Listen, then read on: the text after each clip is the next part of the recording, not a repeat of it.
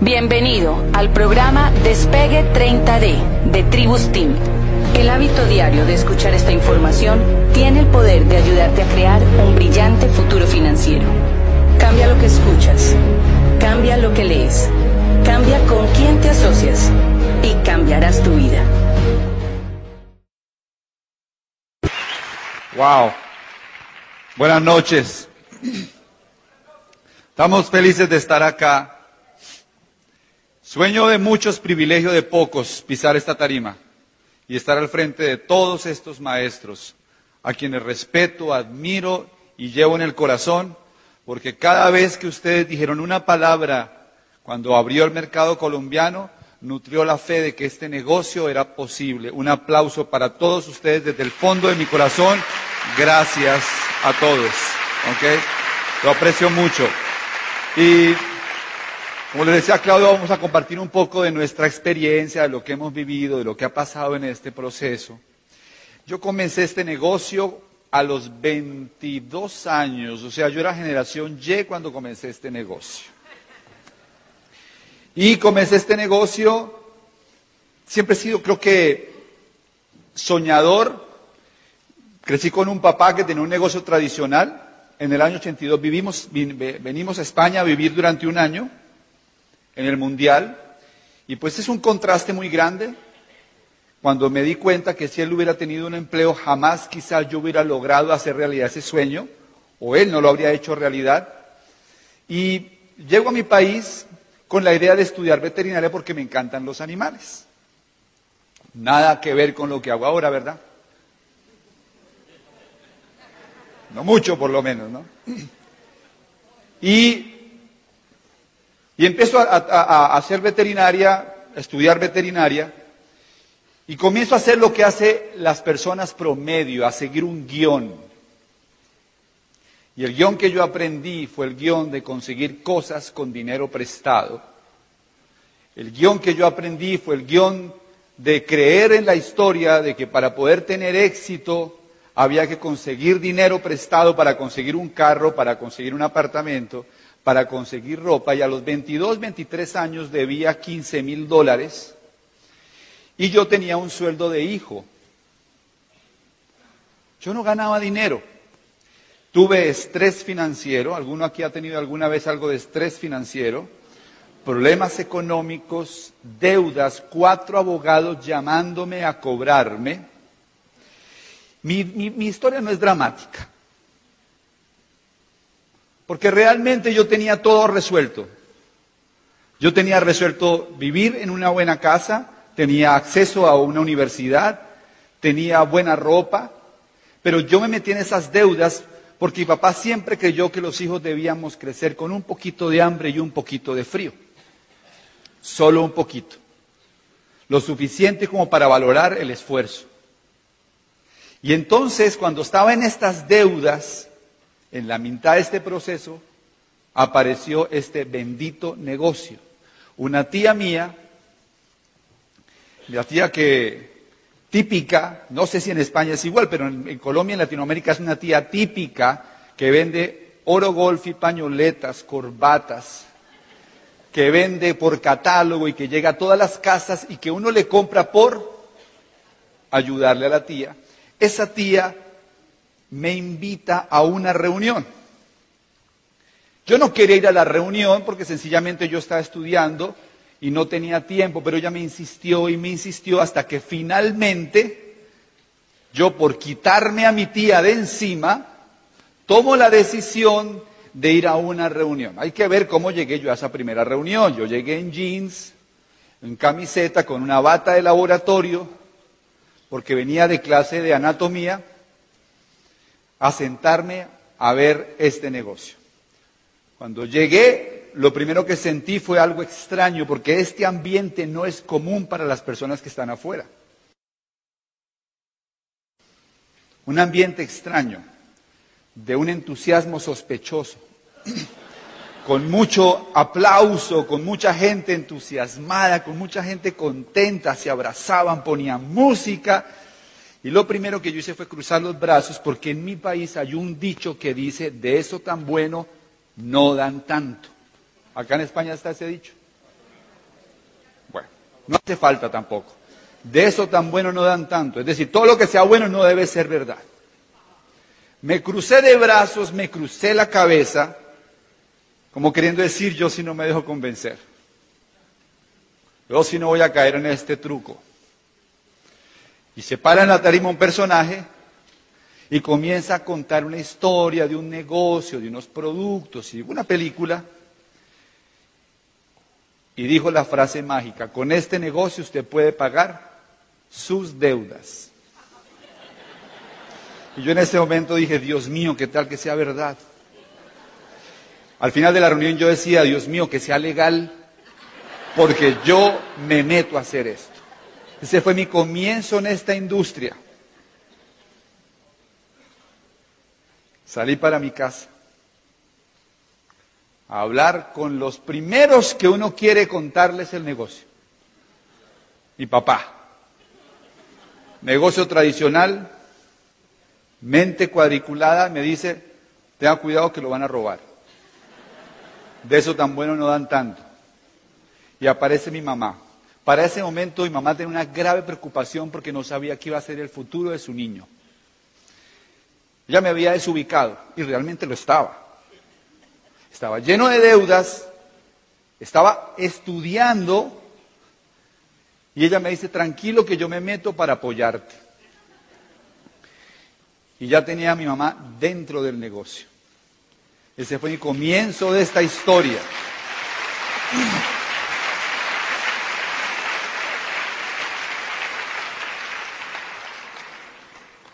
¿Qué fue lo que me cambió la vida? Cuando yo comencé este negocio, lo que me cambió la vida no fue el negocio, fue la educación a la que comencé a exponerme.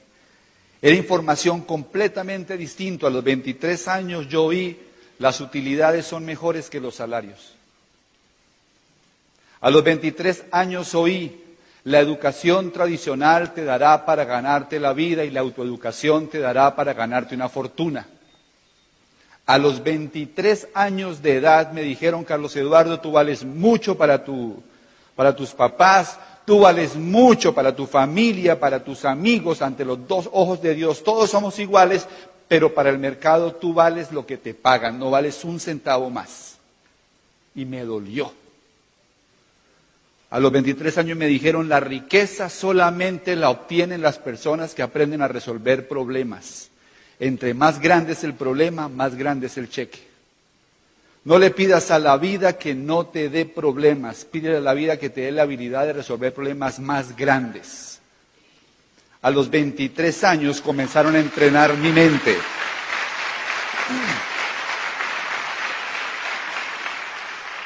A los 23 años de edad entendí que tenía que madurar. Entendí que no, que no, podía seguir quejándome de lo que me pasaba en la vida. Me dijeron, para que las cosas cambien, usted tiene que cambiar primero. Para que las cosas mejoren, usted tiene que ser mejor. 23 años me dijeron, las cosas más importantes en la vida están en la repisa en la parte alta, para que solamente algunas personas califiquen para alcanzarlas y las vas a, alcanzar cuando te puedas parar en los libros que necesitas leer. 23 años entendí que tenía que leer. 23 años me di cuenta que no se trataba de trabajar duro, que la vida no consistía en hacer más, sino en ser más. A los 23 años me di cuenta que habían dos caminos distintos. ¿Vieron la película Matrix? ¿Se acuerdan de la, de la, de la píldora azul y la roja? A los 23 años me di cuenta que tenía la posibilidad de tomar la azul o la roja. Seguir como sigue todo el mundo el mismo guion o tomar la decisión de hacer lo que las personas comúnmente no hacen. A los 23 años me di cuenta que las cosas que son normales, mejor que las cosas promedio, no necesariamente son normales, se lo quiero decir. Las cosas promedio no necesariamente son qué? Normales. En mi país es normal estar quebrado. En mi país es normal no tener un empleo. En mi país es normal no tener acceso a buena educación, en mi país es normal no tener acceso a buena salud. La gente cree que las cosas promedios son normales. A los 23 años me dijeron, aléjese del 97% de la gente. A los, 23 años me dijeron, si usted hace lo que el 97% de las personas hacen, usted va a terminar como termina el 97% de la gente, quebrada y enferma.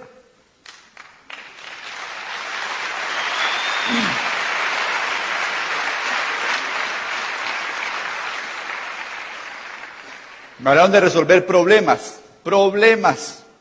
Y yo tenía muchos problemas en ese momento. ¿Quién aquí tiene bebés? ¿Qué hace un bebé cuando tiene un problema? Llora si un bebé está mojado, llora. Si un bebé está en código café, llora. Si un bebé tiene hambre, llora. ¿Cómo solucionan los problemas los bebés? Llorando. Porque la solución de problemas es igual a la madurez. Y la madurez es igual al desarrollo personal. Y el desarrollo personal es igual al ingreso. Un adulto inmaduro llora cuando tiene un problema.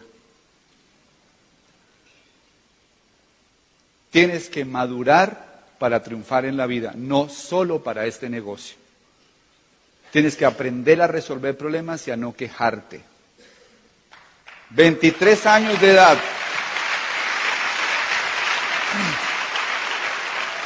Oyendo audios, leyendo libros y exponiéndome a la vida. Y muchas de estas cosas que yo oía todavía no hacían mucho sentido. No hacían mucho sentido para mí. Hasta que comencé a hacer el negocio. Y empecé a hablar con la gente y que creen que me decía, que no. ¿Y por qué me decían que no? Porque yo tenía miedo. Porque yo no estaba preparado para liderar. Porque yo creía que la gente entraba a Amway un día me di cuenta que la gente entraba era conmigo, que yo tenía que volverme más atractivo al mercado, que yo tenía que desarrollar habilidades, talentos, seducir. Y ese fue el proceso, muchachos, eso fue lo que me pasó. Mi primer plan. Invito gente a la casa a ver el primer plan. Todos nos acordamos del primer plan. ¿Cuántas llamadas hacemos para encontrar invitados el primer plan? Ese día que estás dando el primer plan, ¿crees que este negocio va a ser sencillo? Y por alguna misteriosa razón, me acerco yo a la ventana a ver si llegaba alguien y no llegaba nadie. Yo tenía las sillas arregladas para que la gente pudiera entrar y ver el plan que tenía preparado que era un pedazo de papel periódico pegado en una pared donde yo iba a mostrar los círculos de este negocio. Y no llegó nadie. Pero yo decidí hacer un, un segundo plan y un tercer plan. Y un día que mi mamá dijo, yo entro al negocio, y mamá me dice, voy a invitar a alguien que conozco en Cali. Yo sabía a quién se refería a ella. Y llama a contactarlos y cuando lo contacta, contesta ella. Y ella le dice, mira, la verdad es que no tenemos ningún interés en hacer ninguna actividad comercial. Ellos acaban de perder mucho dinero.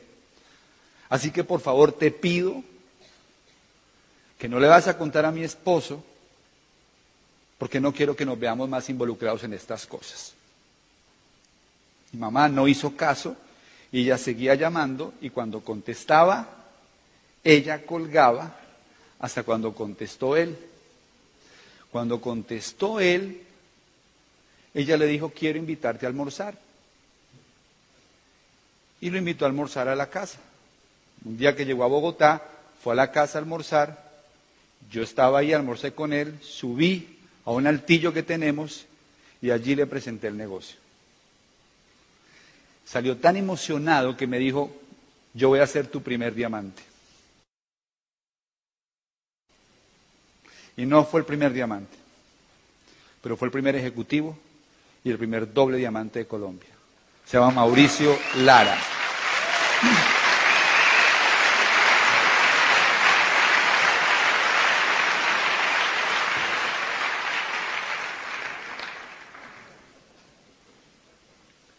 ¿Cuántos planes necesitaba dar para llegar y encontrar a Mauricio Lara? Eso es como comenzar a hacer, a sembrar. Agarra las semillas y vas a sembrar. Y cuando tú siembras, algunas semillas van a caer en terreno pedregoso. Cuando las semillas caen en terreno pedregoso, no germinan. Algunas veces vas a dar planes y la gente no va a entrar porque la semilla cayó en terreno pedregoso. No se metan en el curso de averiguar cómo hacer para que las semillas crezcan en terreno pedregoso. Simplemente acepten, algunas semillas van a caer en terreno qué? Pedregoso. Pero tú sigues sembrando y algunas semillas van a caer en el camino. Y las semillas que caen en el camino se las tragan los pájaros. Algunas semillas se las tragan los pájaros. Tú vas a empezar a, ya sales emocionado después de la convención para ir a contarle a la gente el negocio.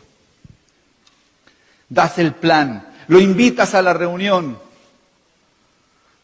y nunca llega. Estás afuera del salón esperando al que no ha de llegar. Mi amigo se lo tragó un pájaro. Cuando venía camino a la orientación o al Open, un amigo le dijo, no, yo ya estuve en eso, eso no funciona. Se la tragó un pájaro. No se metan en el curso de averiguar cómo acabar con los pájaros. No se metan en el curso de averiguar cómo lograr que no se los traguen los pájaros. Otras semillas caen en terreno espinoso. Y las semillas que caen en terreno espinoso germinan, pero las espinas finalmente las ahogan.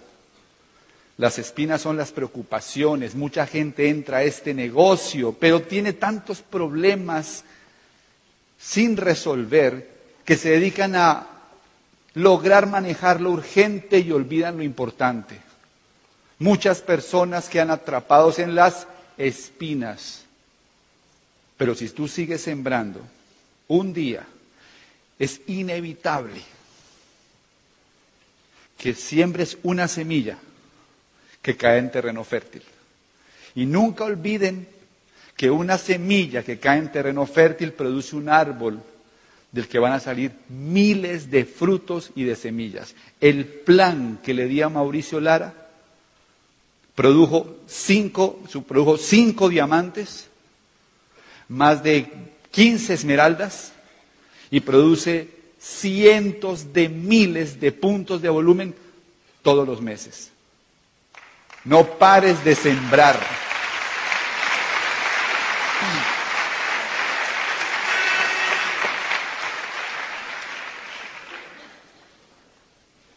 Suena tan fácil acá, ¿verdad?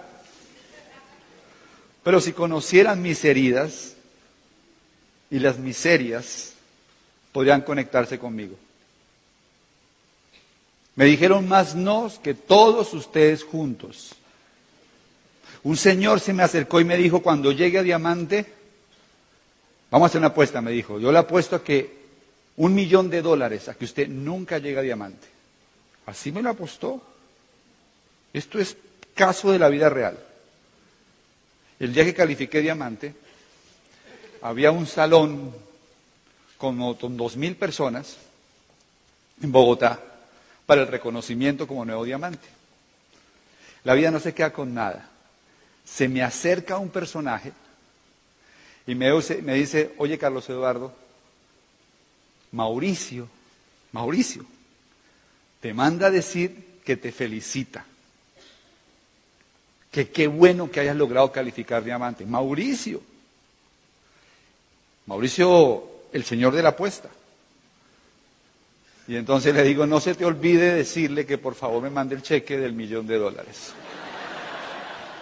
No es necesariamente un camino de rosas. Pero esto ocurre. Mi papá, mi papá me decía, Carlos Eduardo, haga algo serio. Yo a usted le pagué una carrera. ¿Usted qué hace con estos sueños Él lo decía insólitos. Un día fuimos los dos a donde mi papá a mostrarle nuestros estados financieros porque quería que nos asesoráramos con él, porque él maneja muy bien el tema del dinero. Cuando llegamos allá, sacamos los estados financieros, las declaraciones de renta. Mi papá tiene unas gafitas así. Se baja las gafitas y comienza a mirar los estados financieros. Y lo primero que me dice es, oye Carlos Eduardo, este negocio hay que cuidarlo. ¿Tú sabes cuánta gente se gana lo que ustedes se ganan en Colombia? Dije, no sé. Me dijo, menos del 1%.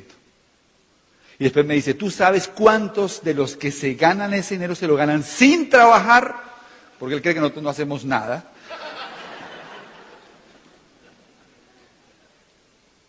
Y tú sabes cuántos de, lo que se, los que se ganan ese dinero sin trabajar se lo ganan a su edad. Después nos lo llevamos a, Buenos Aires a pasar un rato con, con nosotros. No necesariamente el camino es de rosas, solamente. Pero si te quedas en este negocio, un día, esto que te duele hoy es una memoria para contar en un evento de estos. Mantente en el camino. Mantente en el camino.